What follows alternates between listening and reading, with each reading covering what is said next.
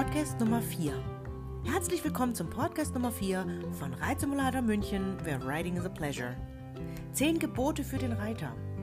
Keine Sorge, wir werden jetzt nicht super christlich, wobei alles in Maßen ausgelebt und zu seiner Zeit auch Sinn machen kann. Was wir heute behandeln wollen, ist eher der gesunde Menschen- oder auch Pferdeverstand. Ich nenne es immer Kapitel 0, denn Kapitel 0 kommt immer vor Kapitel 1 und das ist wie gesagt der gesunde Menschenverstand, dem wir an unser liebstes Hobby herangehen.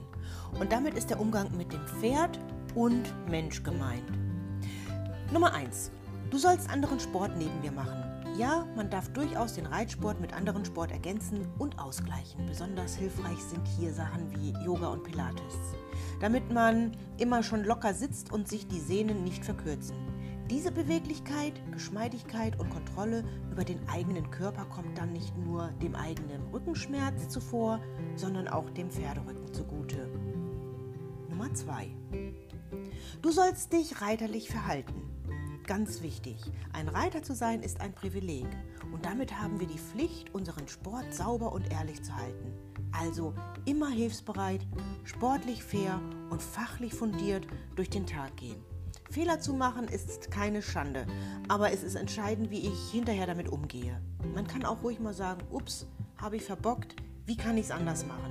Und wenn man was nicht verstanden hat, dann sollte man auch so ehrlich sein und sagen, zeig's mir. Denn nur so kann ich lernen und auch tatsächlich weiterkommen. Drittens.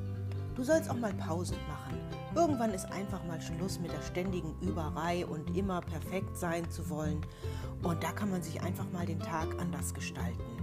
Das Pferd, das nimmt man sich einfach raus, geht mit ihm spazieren, lässt ihn grasen, einfach nur mal auf die Koppel oder auch Paddock, je nachdem, was einfach geboten ist und was einem an diesem Stall oder je nachdem, wo man ist, auch geboten wird. Pausen kann man auch sehr sinnvoll gestalten, indem man sich selber mal ein komplettes Ausgönnt.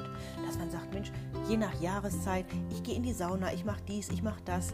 Einmal auch vielleicht ganz ohne Pferd, weil das Pferd ist ja doch oftmals super gut versorgt, sodass man dann, wenn man aufeinander trifft, auch wieder richtig Spaß hat und Freude. Weil jeder muss auch einfach mal einen, ja, Cut machen von dem, was ihn am Stall dann erwartet. Nummer 4. Du sollst auf deinen Trainer vertrauen. Wenn man den einen guten Coach gefunden hat, der einem lange, lange Ausbildungsjahre nachweisen kann oder hinter sich hat oder einfach super toll erklären kann, weil er sich das autodidaktisch selber irgendwo doch angeeignet hat und es alles Sinn macht, was er sagt und mitbringt, dann sollte man auf ihn oder auch auf sie hören.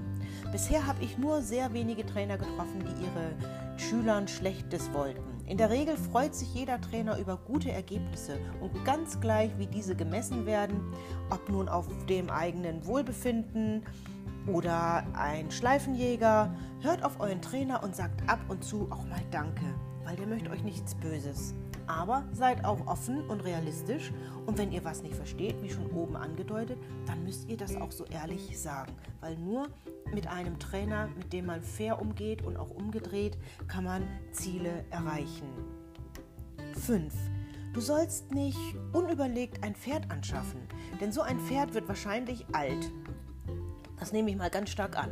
Kostet Stallmiete, Tierarzt, Schmied, Versicherung, Equipment und benötigt vor allem einen Haufen Zeit.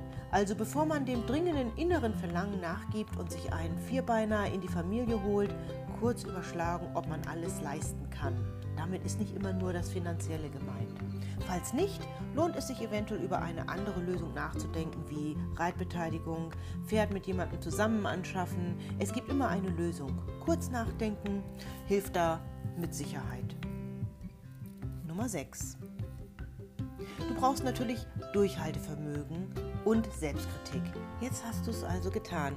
Das Pferd deiner Träume steht im Stall deiner Wahl. Das Pferd hatte wahrscheinlich wenig Mitspracherecht, als es den Besitzer gewechselt hat. Es klappt dann doch nicht so, wie du es dir vorgestellt hast. Das am Anfang völlig normal und dauert immer eine Weile, bis man wirklich zusammengefunden hat.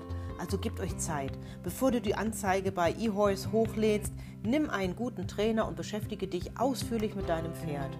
Und trotzdem kommt es vor, dass man sich völlig verschätzt hat und das Pferd nun doch absolut nicht zu einem passt.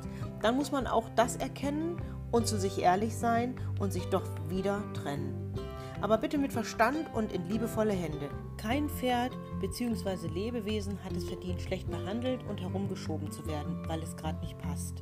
Denn wer hätte es gedacht, Pferde haben auch Gefühle. 7. Du sollst deine Geschäfte ehrlich gestalten. Dieses Gebot richtet sich wohl vorwiegend an die Händler, Käufer und Verkäufer von Pferden. Klar wollen wir alle an einem Geschäft was verdienen. Prozente für eine Vermittlung sind völlig normal und gerechtfertigt. Aber gestaltet die Verhandlung transparent und redet offen.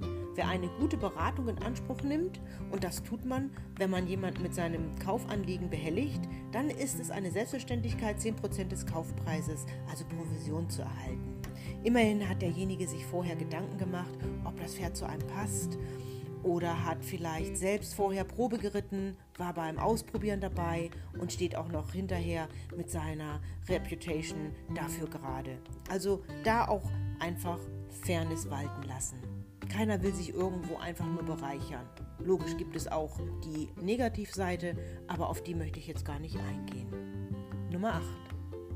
Du sollst die Kirche im Dorf lassen. Alle kennen das. Den einen oder anderen Menschen kann man einfach nicht ganz so gut leiden. Und wie der auch reitet und was der alles falsch macht. Zuerst einmal wissen wir überhaupt nicht, welches Päckchen jemand zu tragen hat. Gerüchte sind schneller im Umlauf als eine Torte oder sonstiges. Und man kennt den Betroffenen oftmals gar nicht so genau, um sich ein Urteil bilden zu können, warum was gerade so gemacht wird. Also bevor wir munter den Buschfunk befeuern und uns begöscheln, lieber nachfragen, wie die Lage wirklich ist oder, wenn es nicht wirklich relevant für uns ist, auch mal einfach nur den Mund halten. Man möchte ja auch selbst nicht, dass schlecht oder unwahr über einen selbst gesprochen wird. Man muss nicht überall, wie ich immer so schön sage, mitgöscheln. Nummer 9. Du sollst den anderen etwas gönnen. Neid hat ein hässliches Gesicht und ist außerdem auch noch nutzlos. Wenn andere Reiter tolle Ergebnisse erzielen und die Pferde zufrieden laufen, freu dich einfach. Es muss nicht überall dann etwas gefunden werden, warum und wieso der nun so hat. Man kann sich einfach mal freuen und sagen, toll. Denn das ist gut für den ganzen Sport und damit auch für dich selbst. Das Reiten ist nicht nur für den eigenen Spaß da, es ist ein Kulturgut und dient der Gesunderhaltung der Pferde und der Rassevielfalt. Wenn also etwas besonders gut klappt, ist das ein Grund zur Freude und nicht zum Anlass zum Neid. Sich miteinander freuen ist auch viel schöner, als ständig auf der Lauer liegen zu müssen, um zu sagen, oh schaut mal der, schaut mal die, ob ein anderer mehr bekommt oder weniger. Der Kuchen des Reitsports ist so groß und für alle und für jeden ist es ein Genuss, sich ein Stück davon zu nehmen und es auch einmal einfach nur zu genießen. Nummer 10. Sei zufrieden mit dem, was du hast. Auch wenn das nicht die neue Eskadron Premium Collection ist, die dein Pferd vollschwitzt und deine Stalljacke von welcher Firma auch immer. Einfach mal das genießen oder das gutheißen, was man hat und damit auch zufrieden sein. Deinem Pferd ist es sowieso egal, dir sollte es dann auch egal sein. Solange dir das Reiten und der Umgang mit deinem Pferd Freude macht, ist es völlig egal, wie alt deine Reithose ist, wer deine Stiefel gebaut hat und wie viele Löcher deine Jacke hat. Echte Schönheit kommt sowieso nur von innen, außer bei der Lederpflege. Das sollte man natürlich mit dem dementsprechenden guten Fett oder was auch immer auf dem Markt ist, von außen machen.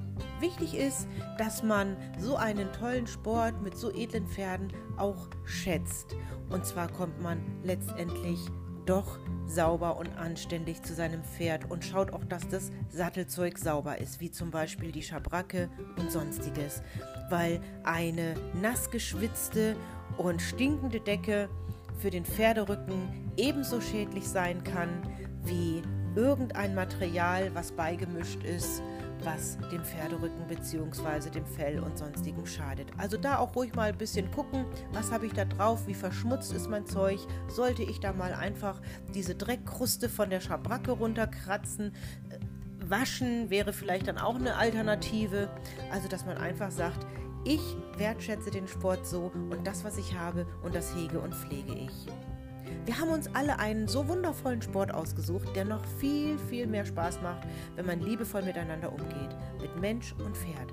Achtet auf euch, haltet euch fit und gesund, genauso wie eure Pferde. Und wer Fragen oder Schwierigkeiten hat, der darf sich gern ein Mentaltraining, Equestrian Yoga, Meditation und all das, was ich von Reitsimulator München anbiete. Sich Hilfe zu holen oder zu nehmen, ist nie ein Fehler.